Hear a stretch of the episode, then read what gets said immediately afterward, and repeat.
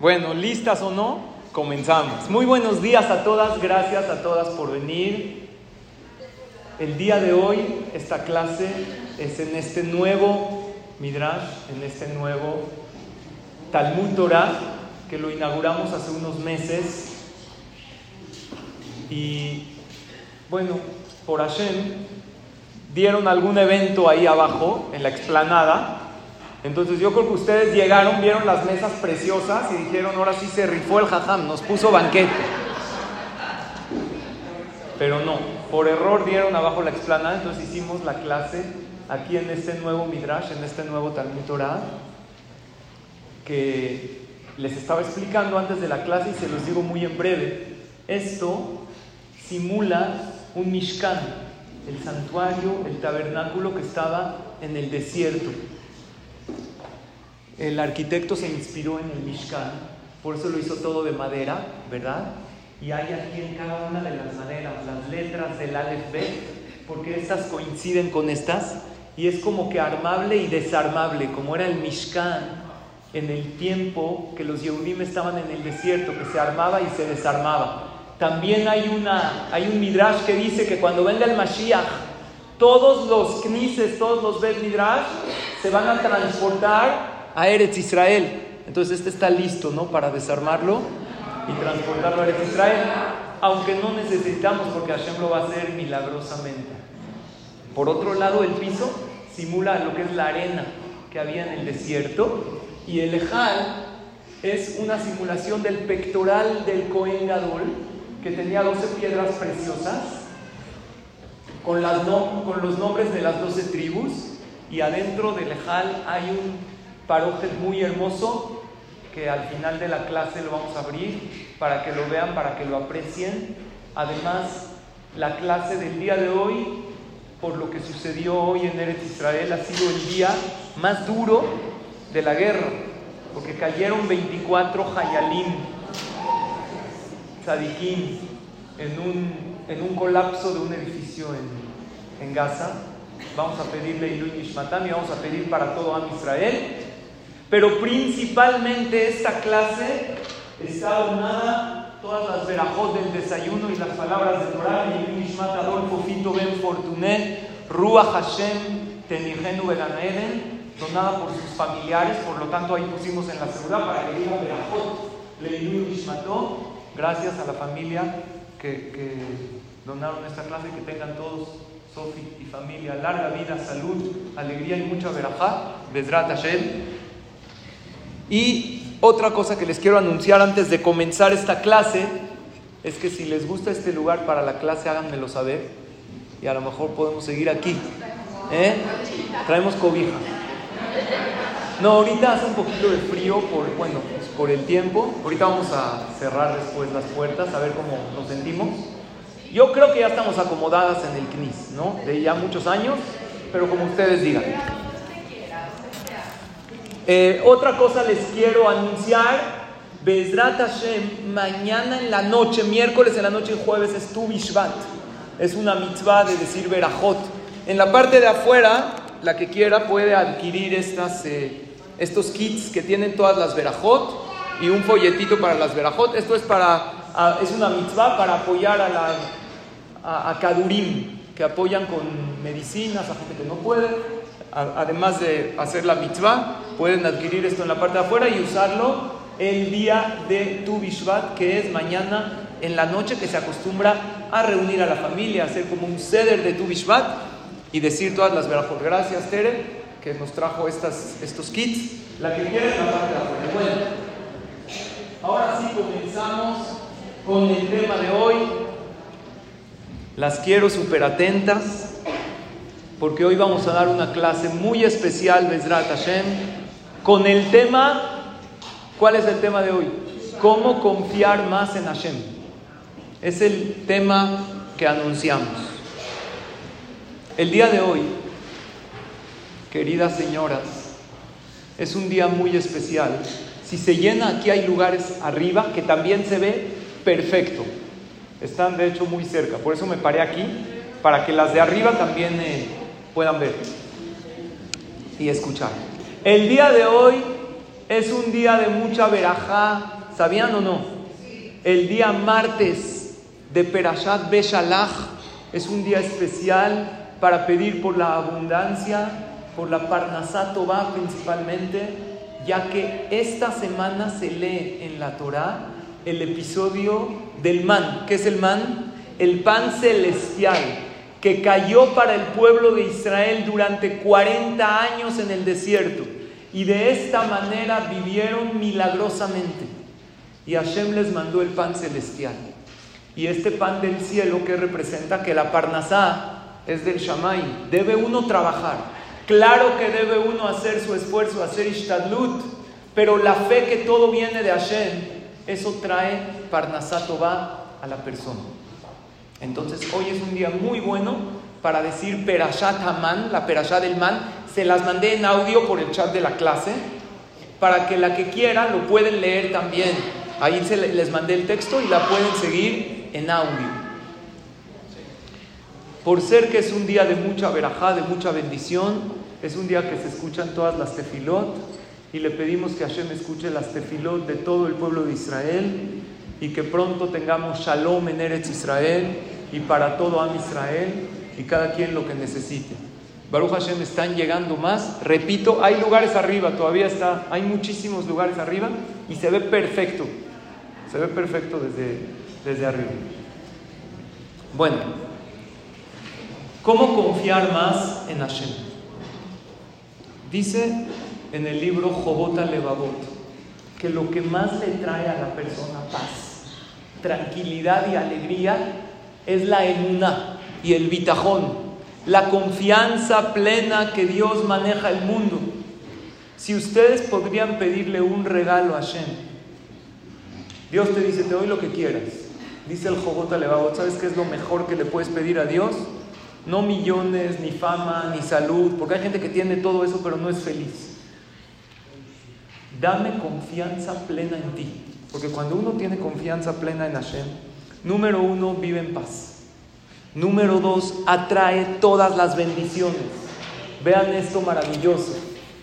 Está escrito en el libro de la Emuná, Living Emuná, que hay un jajam muy grande, el Rab de Comarna, que él dijo que cuando la persona está viviendo una difícil situación, está atravesando por un momento muy difícil en su vida, y alza sus ojos a Hashem y le dice lo siguiente a Dios.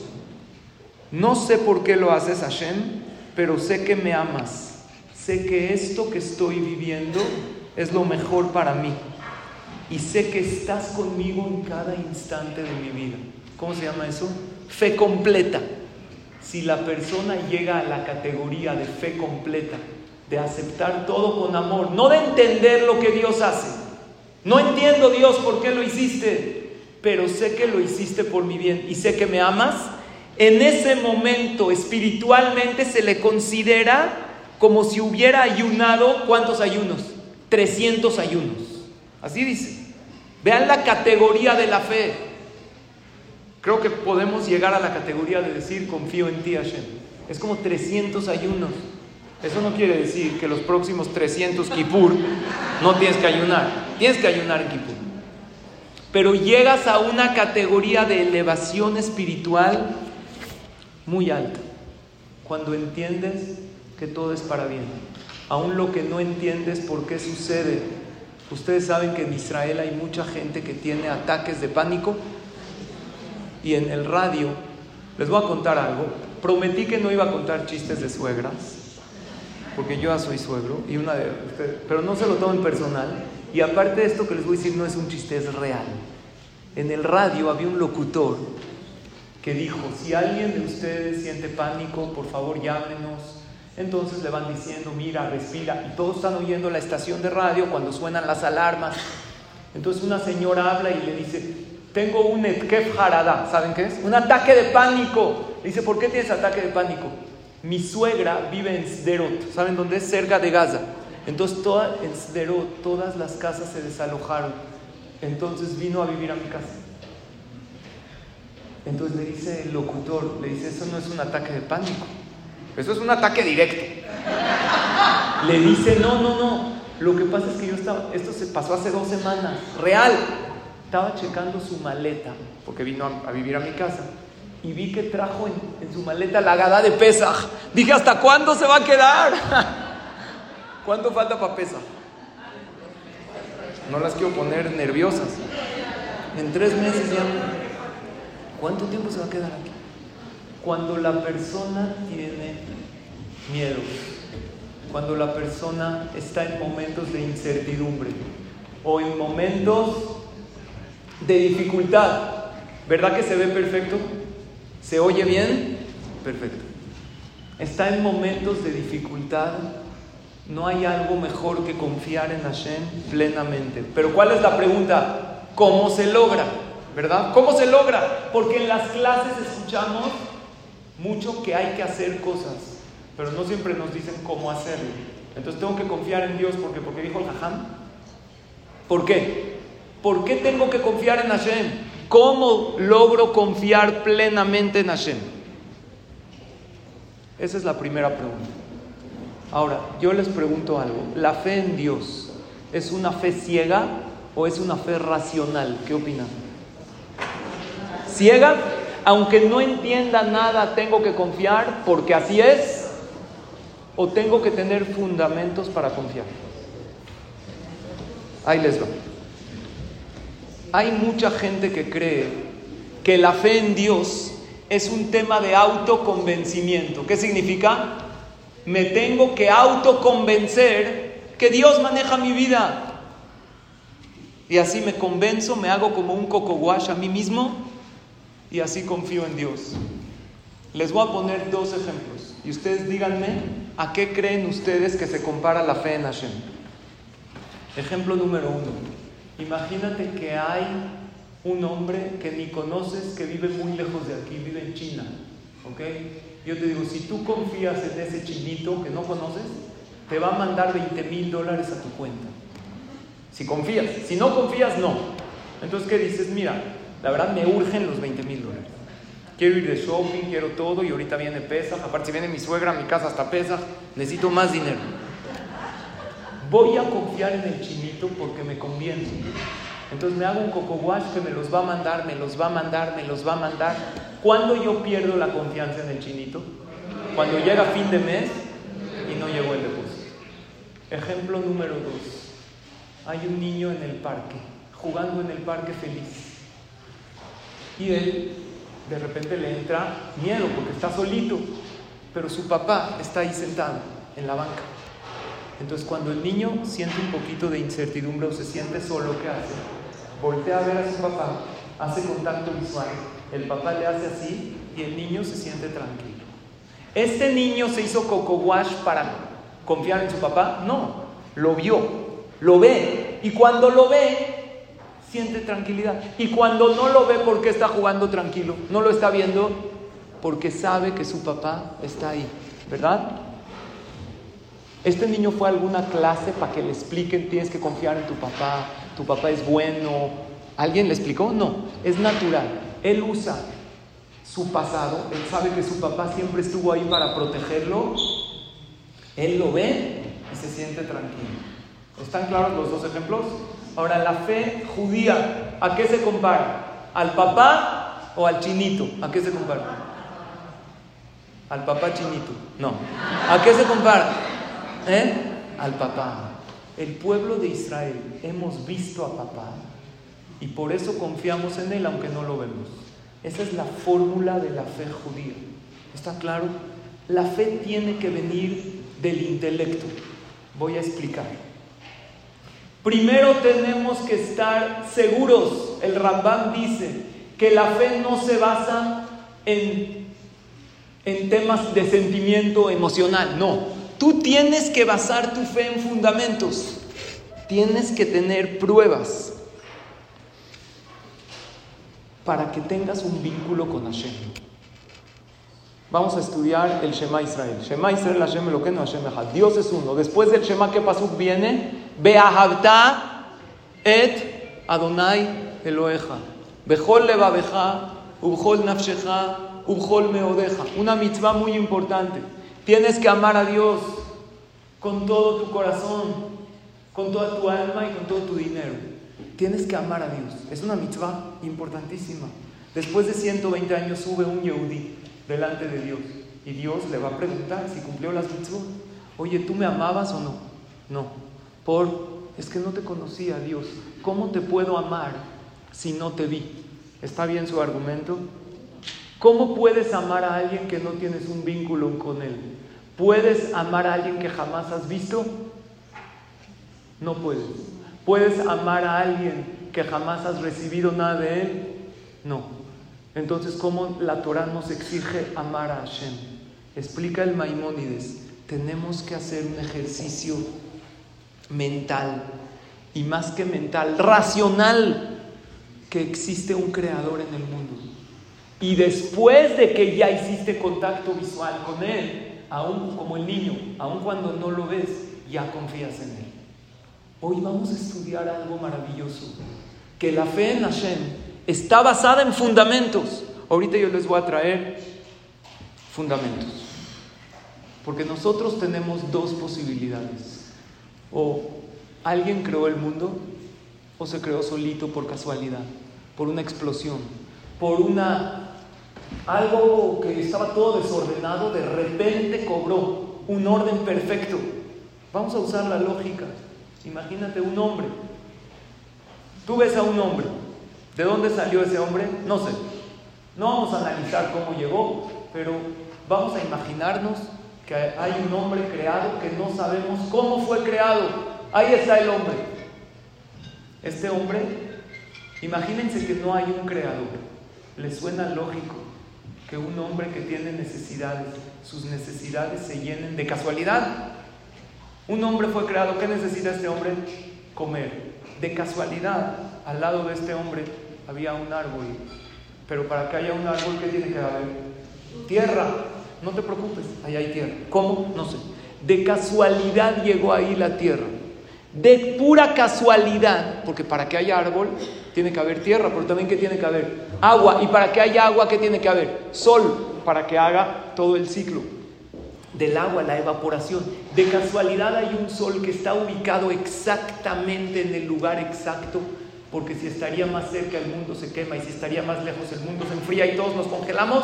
Está ahí de casualidad, ¿le suena lógico? Random todo. Nadie lo planeó. Es ilógico. Y se hace la evaporación. Y cuando se evapora el agua, más cerca del sol está más frío que más abajo, porque se hacen así las gotas de agua y llueve. Y cuando llueve, crece un árbol. Y de casualidad, de pura casualidad, este árbol saca frutos comestibles. Y si no serían comestibles, ¿qué pasaba? Y de pura casualidad está dulce. Imagínate que hay una mandarina y esa mandarina eh, tiene un color llamativo. Mañana, eh, miércoles en la noche, vamos a decir verajot de los frutos. ¿Saben cuánto hay que valorar los frutos? Es una maravilla de Hashem son dulces, están perfectos, cada uno tiene diferente textura, diferente olor, tienen vitaminas, es algo impresionante. Todo eso se creó de, una explosión, nadie lo planeó. ¿Cómo puede ser? Y de casualidad tiene cáscara, porque una mandarina tiene una cáscara afuera y, al principio tiene un color verde para que todavía no la agarres, se camuflajea entre las hojas cuando no está lista. Pero cuando ya está lista, ¿de qué color se hace? Naranja y te llama la atención y te dice, ya estoy lista, ya me puedes consumir. Todo eso es de casualidad. Y el hombre tiene manos, porque si, si habría frutos y no habría cómo pelar la fruta, ¿cómo le hace? Y tiene manos para que para tomarla. Y tiene, también tiene que poder caminar. Y si no podía caminar, y si no podría ver cómo la toma. Entonces de casualidad puede ver. Y tiene dos ojos para que veas en diferencia y de casualidad tiene manos para pelarla y uñas y está en gajitos para que la pueda uno comer. ¿Todo eso es una casualidad o alguien lo creó? Alguien lo planeó, ¿verdad? Es lógico. Y si el hombre tendría de casualidad las manos están en los pies y los pies en las manos, está exacto, lo que tienes que caminar está plano. Y lo que es para tomar objetos se puede mover y tienes dedos que se pueden flexionar. Y también hay codo, porque si no habría codo, ¿cómo le hace uno para agarrarlo y hacerlo así?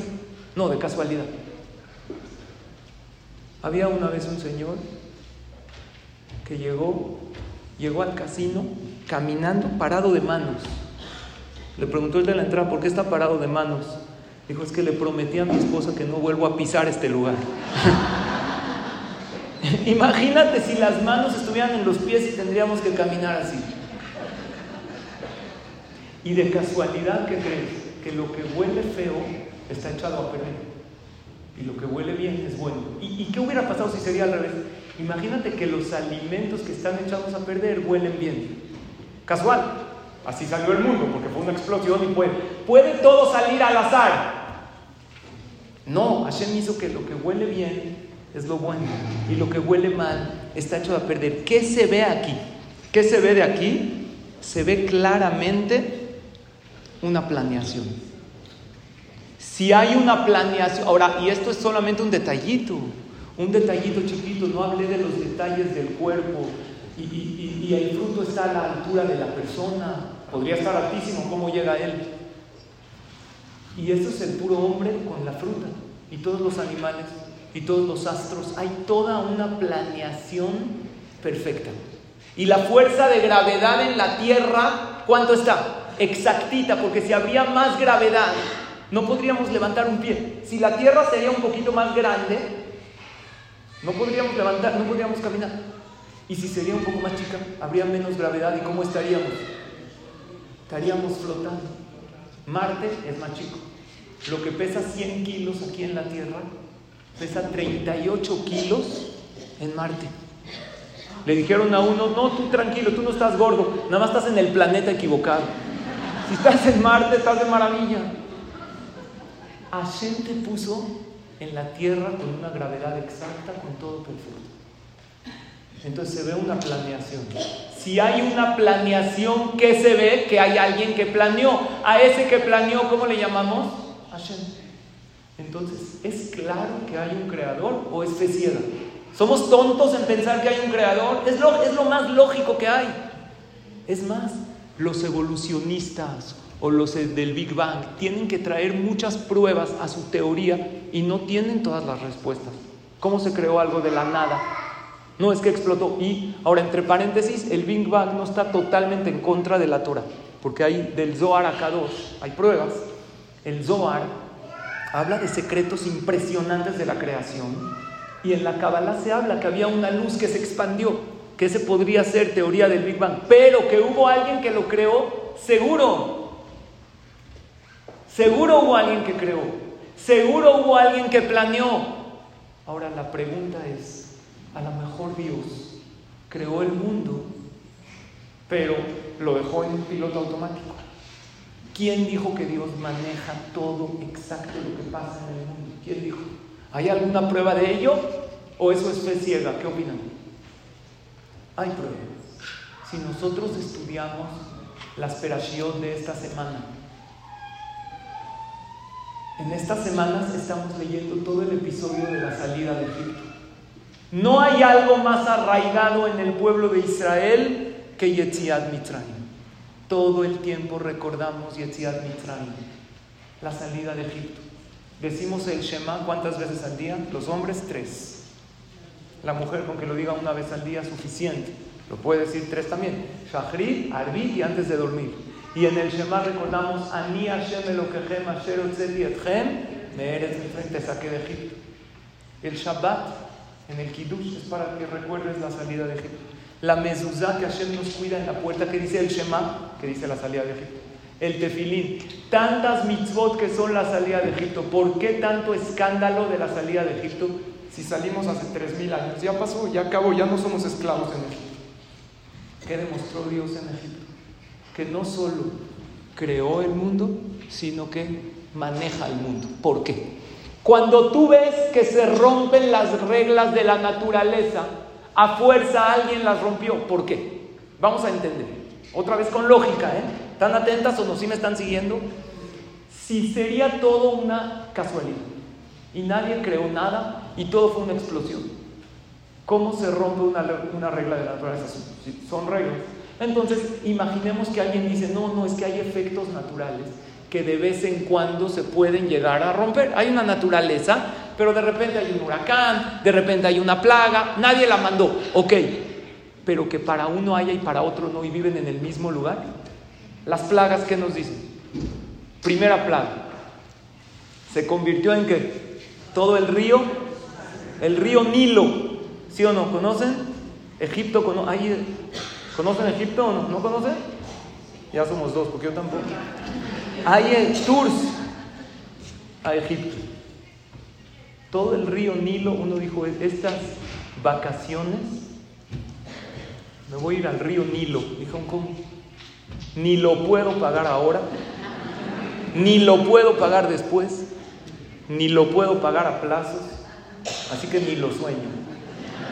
No se va a ir, se va a quedar en su casa. El río Nilo, ¿verdad? Había uno que dijo, este año me voy, pienso irme a Europa como el año pasado. Le dijo, el año pasado te fuiste a Europa. Le dijo, no, el año pasado también pensé irme. No, no fui. Este año a ver si se me... ¿Se convirtió en sangre, pero para quién? ¿Para todos? No. El Yehudí sacaba agua del río. ¿Sangre? ¿En qué se le convertía? En agua. Oye, y si es un cuento chino, ¿quién dijo que pasó? ¿Sabían ustedes que hay pruebas de historia de historia de Egipto, de jeroglíficos que descifraron, todo lo que dice la Torah es verdad. Y las ranas y, los piojos, no había para los judíos todo eso. Toda las, la tierra de Egipto se convirtió en piojos, en piojos de tamaños de huevos. No habían piojos así. Y las langostas, bueno, una plaga de langostas puede ser que haya, ¿verdad? Hay, existen plagas de langostas. Donde vivían los Yehudim también habían langostas. Pero ¿saben qué langostas? Primero en menos cantidad y aparte langosta kosher. ¿Sabían que hay langosta kosher? Existe. Un tipo de langosta kosher. Ni se emocionen, no sabemos cuál es. Ahorita van a ir al restaurante. Hay un tipo de langosta kosher. Con los Yehudim nada más habían kosher. Y el granizo bajaba Gracias, muchas gracias. Que Hashem la bendiga. Que le dé verajá. Gracias. Pensé que nadie se dio cuenta. Baruch atah Adonai Eloheinu melech haolam she'akol El granizo con fuego, fuego y agua, no existe que convivan juntos, pero está registrado en la historia. Hay museos donde presentan los, eh, toda la historia que escribieron los egipcios y se encontró hay pruebas de todas las plagas. Y la última plaga, los animales. Se morían los animales. Ustedes dicen, bueno, hubo una peste, eso puede decir alguien, que mató a todos los animales. No, pero el animal del judío no moría. Y el Midrash dice, si era un animal asociado, judío con egipcio, se asociaron porque él trabajó para él, no se, no se moría. Pero si era solo del egipcio, sí. Entonces no era una peste normal. Hashem, ¿qué demostró? Eso no hay manera de explicar como un desastre natural. A fuerza, ¿qué tenemos que decir? Que hay alguien que maneja las reglas de la naturaleza y que está al pendiente de cada uno. Y eso se llama Ashgaha Pratit. ¿Qué es Ashgaha Pratit? Supervisión individual. ¿Por qué supervisión individual? Porque murieron todos los primogénitos y los que no eran primogénitos no murieron. Eso, la primogenitura no se puede ver ni en pruebas de ADN. Es imposible ver si alguien es primogénito. ¿Quién sabe si es primogénito? Nada más Hashem, ni los papás sabían. Porque si un hombre pecó con otra mujer y no fue su primer hijo de ella, entonces primogénito de hombre moría, primogénito de mujer también. Hashem reveló todo. ¿Hay pruebas de la partida del mar o no hay? Hay pruebas. Primero que se encontraron en senderos y hay en el Museo de Israel los rollos del mar muerto. Ay, lo que se encontró en el Yam Suf, los senderos que hay y las carretas que hay, cómo llegaron ahí. Seguro pasó. El ceder de Pesach que hacemos es una prueba que Hashem maneja el mundo. Porque, ¿quién dijo que? Uno dijo, oye, ¿quién dijo que Dios, que es real todo esto? ¿Tú por qué haces el ceder de Pesach? Es que mi papá lo hacía. ¿Tu papá por qué lo hacía? Porque su abuelo lo hacía. ¿Y tu abuelo y su abuelo? Hubo un primer, ¿quién fue la primera, las primeras, la primera generación que se sentaron con sus hijos? Porque así le dijo Hashem, ahora les van a contar a sus hijos que salimos de Egipto. ¿Quién fue la primera? Los que salieron de Egipto. Y por eso hacemos esto hasta hoy en día. Entonces sucedió. Real sucedió, no es un cuentito.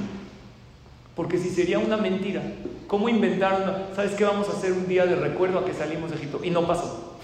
¿Con qué fin conmemoramos algo que no sucedió y cómo se lo creyeron millones de personas? Una mentira, no puede ser. Entonces sí sucedió. Y además las pruebas que hay. Entonces Dios creó el mundo, palomita. Dios maneja el mundo, también.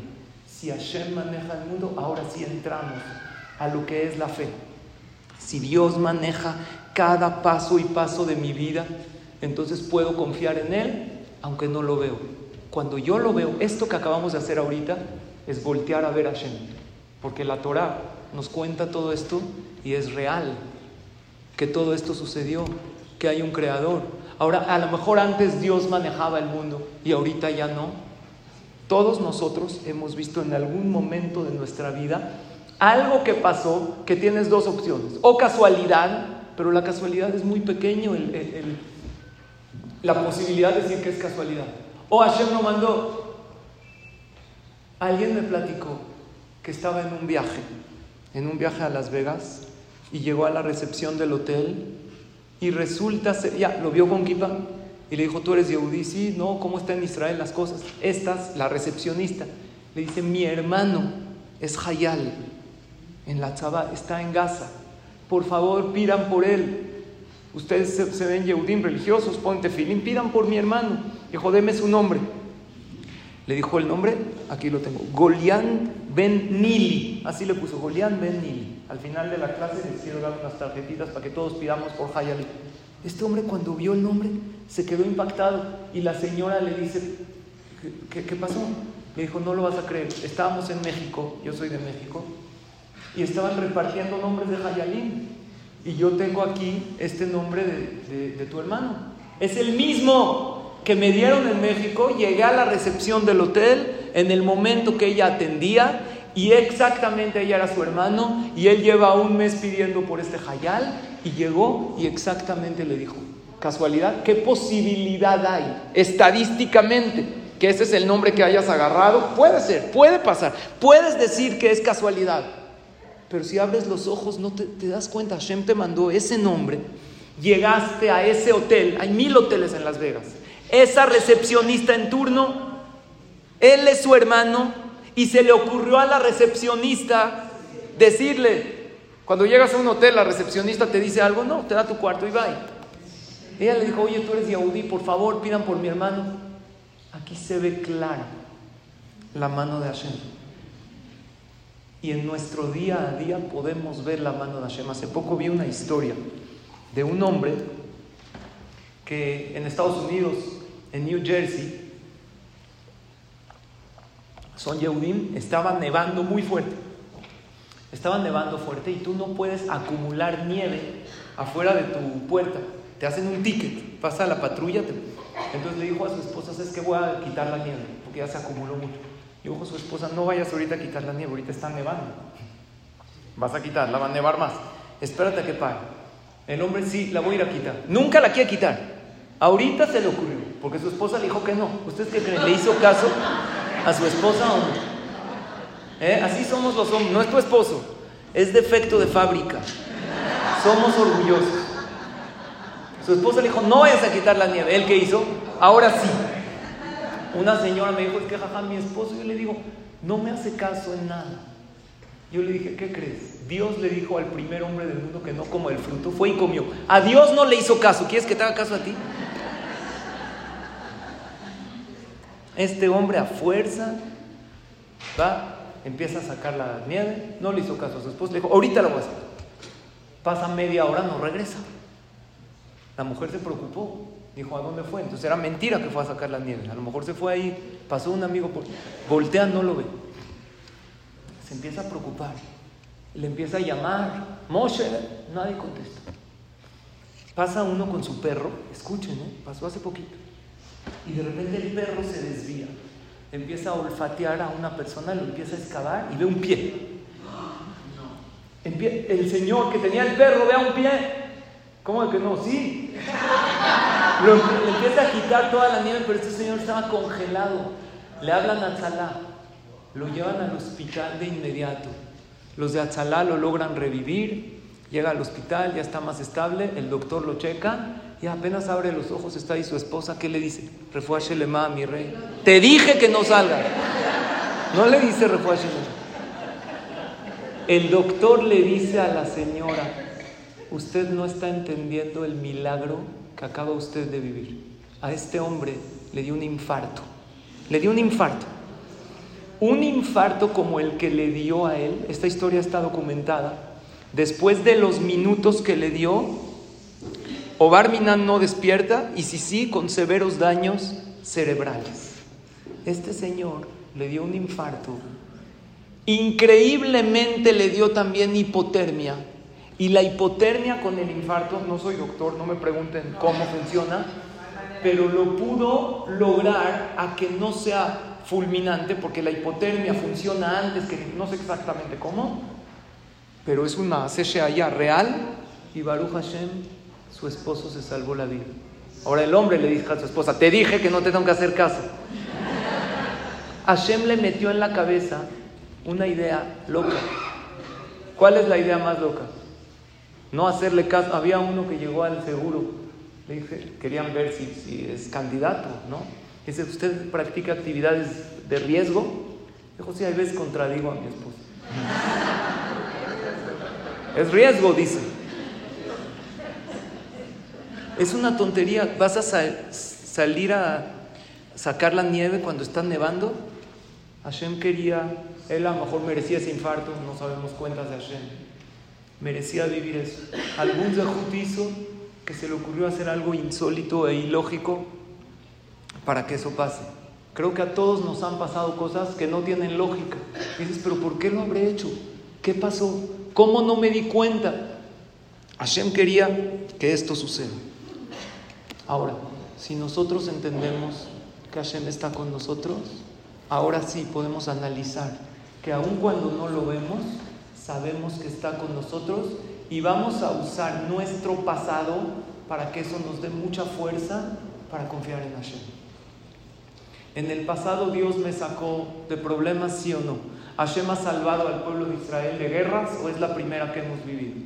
Milagrosamente o de manera natural en todas las guerras, desde la primera de Amalek, cuando el pueblo de Israel guerrió en el desierto contra Amalek. Fue de una manera increíble como el pueblo de Israel ganó. Moshe Rabbeinu nada más levantaba las manos y el ejército judío, que eran poquitos y débiles, ganaban. Muchas gracias.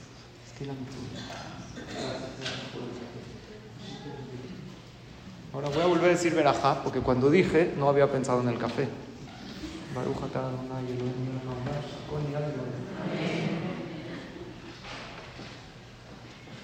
Cuando Hashem salvó al pueblo de Israel de la guerra, fue de una manera que nadie se imaginó. Tenemos muchísimos fundamentos que Hashem está con nosotros. Alguien me dijo, es que Dios no está al pendiente de mí. ¿Estás respirando? Dios está al pendiente. Tu corazón está latiendo, Dios está al pendiente de ti. Que no te haya contestado esa tefila que tú quieres, como tú quieres, eso no quiere decir que Dios no está al pendiente de ti. Cuando alguien me dice, jajam, no sabe qué milagro me pasó, yo le digo, apúntalo, apúntalo y recuérdalo para que sepas que Hashem está contigo en cada paso y paso de la vida. La conclusión de esta clase va a ser la siguiente. Tenemos fundamentos para confiar en Hashem. ¿Por qué? Hashem está con nosotros en cada paso y paso de nuestra vida. No lo, sabemos que Dios existe porque es ilógico pensar que el mundo haya sido creado. No es la fe judía no es un autoconvencimiento de algo, no, es con fundamentos. Hay muchísimos fundamentos de la historia que Hashem creó el mundo y que Akadosh Baruj Hu maneja el mundo. Por lo tanto, yo digo lo siguiente: si Dios creó el mundo y Dios maneja el mundo y nos enseña cómo está con nosotros, cuando nos suceden cosas ilógicas e insólitas, entonces quiere decir que Él está con nosotros. Conclusión, en momentos felices, hay momentos felices, bonitos en la vida que tenemos muchos y vamos a tener más. En momentos felices, alaba a Hashem. En momentos difíciles, busca a Hashem. En momentos de calma, rézale a Hashem. En momentos de dolor, confía en Hashem. Y en todo momento agradecele a Hashem. Explico. En los momentos de felicidad, alaba a Hashem. Dile, Dios, tú eres grande. Qué gran alegría me mandaste. Qué bonito esto que estoy viviendo. Eres inmensamente grande. En momentos difíciles, busca a Hashem. Porque también en los momentos difíciles, de dolor, de pérdida, ahí, ahí hay algo. En ese momento hay ese rayo de luz que ahí está. Hablen con gente que Barminan están pasando por momentos. Siempre, siempre me pasa. Es que justo llegó este doctor y Baruch Hashem, estamos un poquito viendo esto, estamos viendo que Hashem está con nosotros. Perdí esto, pero no lo perdí del todo. Podría haber estado mucho peor y la situación no está tan caótica como podría haber estado. Eso en momentos difíciles. En momentos de calma, rezale a Dios. Siempre tienes que tener esos momentos de calma para tú hablar con Dios. Hay gente que es que yo no sé rezar. No sé rezar del Sidur, todos sabemos rezar, todos sabemos hablarle a Hashem. Te recomiendo que aprendas a rezar del Sidur, que aprendas a decir esas palabras de Teilim que son maravillosas. Pero esas, esas palabras que salen de lo profundo de tu corazón es lo que te hacen un Yehudi especial. Ya no alcancé a decirles, tengo un poco más, pero quiero que abramos hoy el Ejal para pedirle a Hashem por Eretz Israel. El pueblo de Israel, cuando, cuando veían que los egipcios se acercaban, porque salieron de Egipto, se acercaban. ¿Qué hicieron el pueblo de Israel? Israel el Hashem. Directamente le clamaron a Dios. No hay algo más grande que hablar con Dios con tus palabras, pero principalmente con tu corazón. En todo. Hoy es un día de la Parnasá. Claro que hay que ir a trabajar, pero principalmente es saber y sentir que viene de Él. Todos queremos hijos buenos. ¿Saben qué dice el Hazonish? Un gran jajam. El 90% del éxito de la educación de los hijos este fila. Rezar por ellos. El otro 10% son técnicas de educación, que es importante. Cómo les hablas, levantarles la autoestima, no los hagas sentir mal. Ponles límites con amor, dales de tu tiempo. Todo eso es 10%. 90% del éxito de la educación de tus hijos es que le pidas a Hashem con todo tu corazón. En esas velas de Shabbat, cuando vas a la Tevilá, hay momentos mágicos y especiales, principalmente para la mujer, cuando se paras jalá Pedirle a Hashem por la educación de tus hijos es el éxito. Le preguntaron a Rabhaim Kanievski, Jajam, una persona que, el gran Jajam falleció hace poco, quiere tener éxito en los negocios, dele una verajá. ¿Qué negocio puede hacer? Dijo que haga los negocios que quiera, pero que siempre le pida a Hashem, que alce sus ojos a Hashem y que sepa que la parnasá viene de Hashem y que depende de nuestra tefilá. Hay que buscar esos momentos de calma. Oye, no veo que Dios me responde inmediatamente. Primero que todo, que si Dios nos respondería de inmediato, perderíamos el libre albedrío. Y número dos, saber que el rezo no te da siempre lo que quieres, te da lo que necesitas. No quiere decir que si Dios no te contestó cuando tú quieres, como tú quieres, no te escuchó. Quiere decir que Hashem piensa que hay otra cosa mejor para ti. Es lo que Rab dice, dice Rab Volve, que la naturaleza es Hashem saber que toda la naturaleza, el hecho que sale el sol, que puedes ver un cielo bonito, ¿cómo se dice naturaleza? Teba. Elohim suma igual que la palabra naturaleza, Ateba, 86. Dios maneja la naturaleza, lo que pasa es que ya nos acostumbramos. Hay que aprender a ver a Dios en la naturaleza de manera normal. ¿Saben que hay una mitzvah? Cuando se dice la amida en la mañana, dices Gal Israel, ¿de qué habla? Decimos el Shema. Después del Shema, los hombres, la mujer no está obligada, pero es bueno que lo diga, se dice, después del Shema, contamos toda la salida de Egipto. Dios, tú nos sacaste de Egipto, salvaste a los primogénitos de Israel, los primogénitos de los egipcios murieron, nos abriste el mar, etc. Baruch ata Hashem Gaal Israel. ¿Ubican esa verajá? Que redimes al pueblo de Israel. Directamente después de Gaal Israel, hay que empezar a Shem Sefatay no hacer una interrupción. Gaal Israel, directo te paras a decir la Amidad. Dice la Gemara, todo el que junta Gaal Israel con la Amidad tiene una parte especial en el mundo venidero después de 120 años. ¿Por qué? ¿Qué tiene que ver? Gaal Israel es como el niño, voltea a ver a papá. Vi que en el pasado, papá, tú me ayudaste, entonces ahora sí te pido que estés conmigo. Es diferente cuando tu fe es nada más así de corazón o no de manera no profunda. El Maimónides dice, tu fe tiene que ser profunda, tiene que ser fundamentada. Fundamentala en que en tres cosas. Primero piensa que este mundo solo no pudo haber sido creado. Número dos, analiza la salida de Egipto y ve cómo Dios maneja el mundo. Número tres, analiza tu vida y ve Voltea para atrás y agradecele a Dios. Voltea para adelante y confía en Dios. Pero voltea a los lados y puedes ver a Dios. Porque te están pasando constantemente cosas que te das cuenta que no es la naturaleza. Y por último, en una ocasión les dije que hay tres pasos al éxito, ¿verdad? La iniciativa, la perseverancia y la ayuda de Hashem. Toda persona que tuvo éxito tuvo estas tres cosas. Tuvo iniciativa, perseveró y Dios le ayudó. Ahora hay gente que tuvo éxito y no le pidió a Dios que lo ayude. ¿Sí o no? Sí. ¿Sí? Entonces, ¿por qué tuvo éxito? Porque Dios lo tocó. Dios quería que tenga éxito, pero tú como Yehudí, como Yehudía, muchas veces el éxito te está esperando a la vuelta de la esquina. Tienes iniciativa, tienes perseverancia, pero te falta alzar los ojos. Todos los que tuvieron éxito en la vida, Dios los tocó. ¿Saben? Estaba leyendo, me llegó un artículo de Sylvester Stallone. En el año 1970 era un actor que nadie lo quería contratar. Y como no tenía trabajo, no tenía para pagar la renta de su casa. Llegó al punto donde tuvo que dormir, no tenía para pagar la renta, se fue a la calle. Tuvo que dormir en una estación de autobuses en Nueva York. Su punto más bajo fue cuando llegó con su perro, Butkus se llamaba su perro. ¿Les gusta el nombre Butkus? Para perro no está mal. Le puso Butkus a su perro y lo vendió al dueño de una licorería a 40 dólares. Ya tenía un poquito de dinero, pagó unos días de renta y en una ocasión estaba viendo una pelea de box, Sylvester Stallone, de Mohamed Ali. Y ahí se inspiró a hacer la película. ¿Qué película hizo? Rocky, que hasta hoy en día es una de las más famosas de la historia del cine. En tres días hizo la película, escribió el guion. Fue con varias eh, productoras, nadie se la quería comer. Llegó una productora y le, está, vio increíble el guion, le ofreció un millón de dólares por el guion. ¿Está bien o es poquito? Buenísimo. Él dijo, no quiero.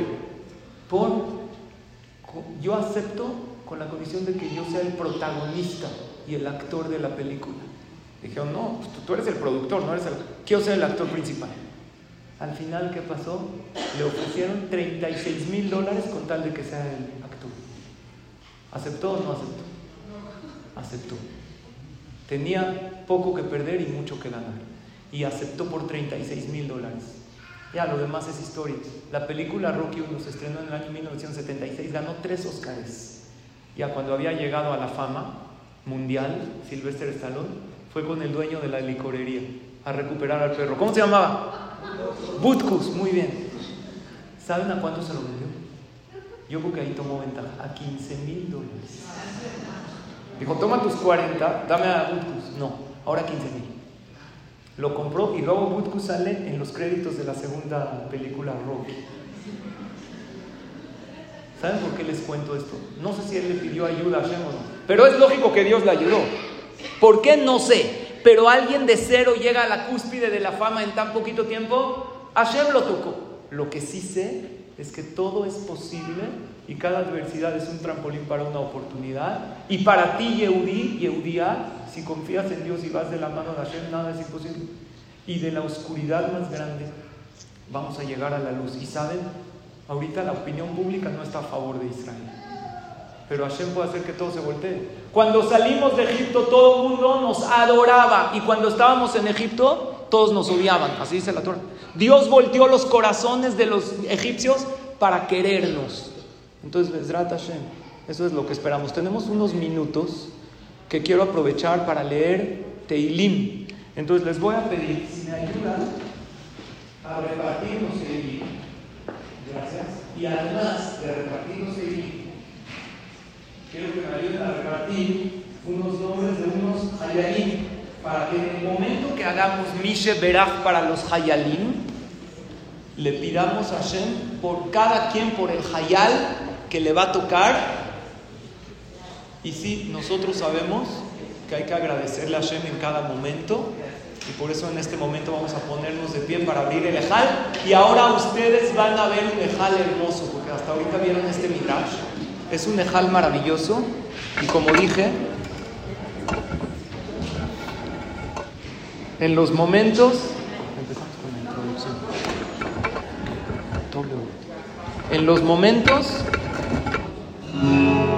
de felicidad, hay que alabar a Hashem. En los momentos difíciles hay que buscar a Hashem. Pero en los momentos de calma hay que rezarle a Hashem. Y en los momentos de dolor hay que confiar en Hashem. Y en todo momento hay que agradecerle a Hashem. Vamos a decir estos para Eretz Israel y para los Hayalim. Y vamos a abrir el Ejal.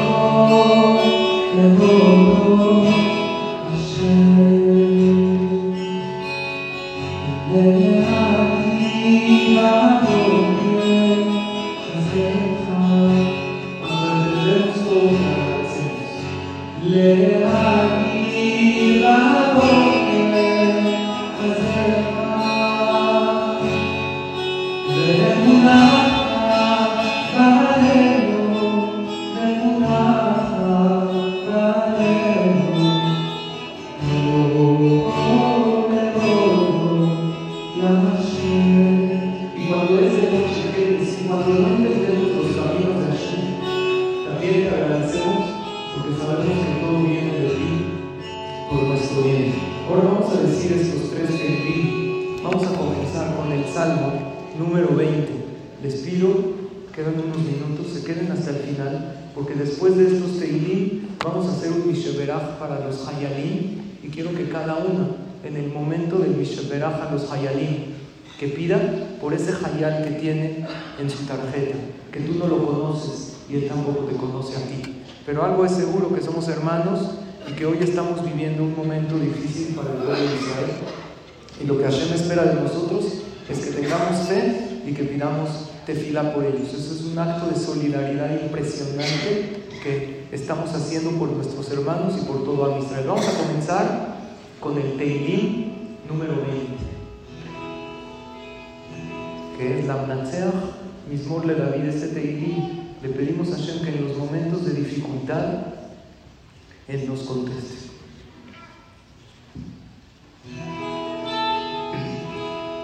La Mnatzeh, Mismor.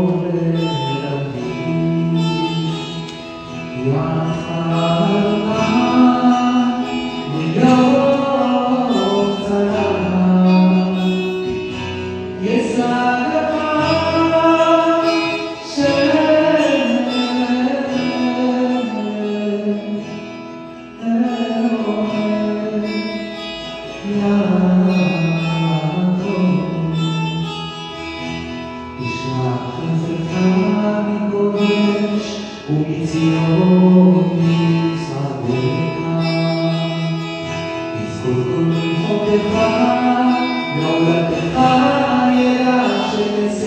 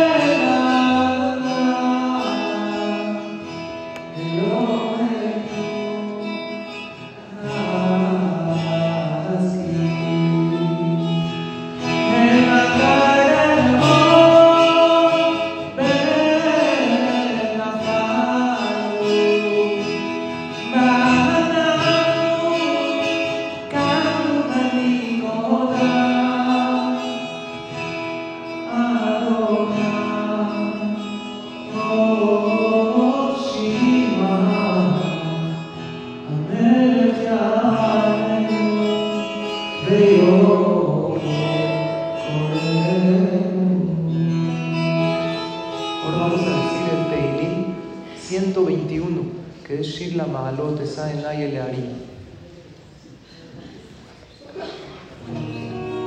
Shirla Mahalot, está en la Yelearim, me hay mi abo a Ezri, Ezri, me ni Madonai, o se va baharet, al y ten la potra gleja, al y adun shomereja, y ne lo yadun velo ishan, shomere Israel, Adonai shomereja, Adonai tzileja, al yad yeminecha.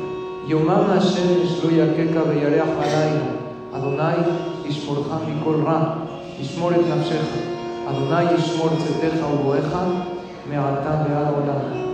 Por último, el Teilim 130, que es que desde lo profundo le llamamos a Kadosh Baruchu y le vamos a pedir por todos estos hayalim por todos los secuestrados en este día tan duro para el pueblo de Israel el Teilim 130 que es Shir Hamalot Mimamki.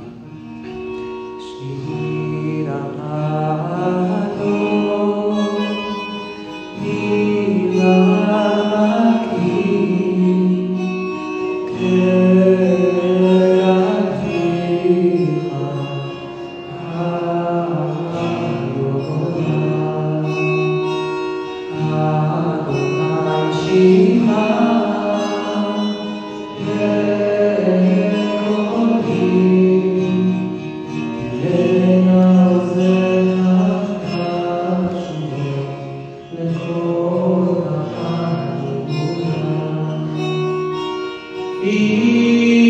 Senhor.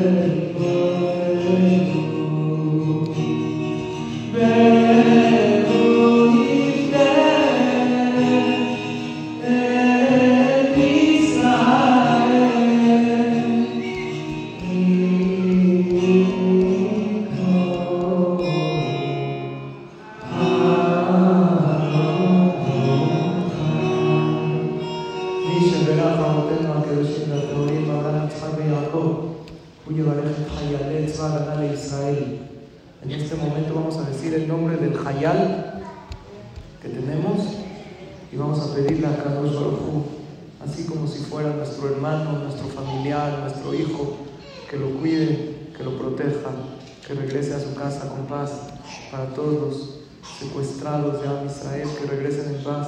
Sabemos que cada tefilá hace la diferencia y nosotros estamos haciendo lo nuestro, que es lo que podemos hacer. Estudiar Torah por ellos, decir tefilá por ellos y unirnos con Am Israel. העומדים על משמר ארצנו וערי אלוהינו מגבול הלבנון ועד מדבר מצרים ומן הים הגדול עד לבוא הרבה ויבשה באוויר ובים ייתן אדוני את אויבינו הקמים עלינו מבתים לפניהם הקדוש ברוך הוא ישמור ויציל את חיילינו מכל צרה וצוקה ומכל לילה ומחלה ישלח ברכה והצלחה בכל ידיהם ירבה צנוע תחתינו ידיהם בחדר ולשלום ובית ניצחון. כדבר שנאמר כי אדוני אלוהיכם הולך עמכם להילחם לכם מבויביכם להושיע אתכם del hogar. Amén. Eh, les quiero anunciar que esas tarjetitas se las pueden llevar. Me encantaría de hecho que pues, se las dieran para que pidan fila por este fallar. Y un anuncio muy importante, todas estas palabras de las Les tengo dos noticias, una buena y una mala. La buena es que el martes que entra no hay clase, así que cuando no había clase, el maestro nos decía y todos estábamos felices. Y la nota buena es que me van a extrañar y yo a ustedes. Entonces, más de 600 nos vemos a las 12 de la tarde. Sí, yo creo que va a ser en el Beta Knesset. Gracias a todos por su atención. Gracias. Gracias. Gracias. Dulce vuelto.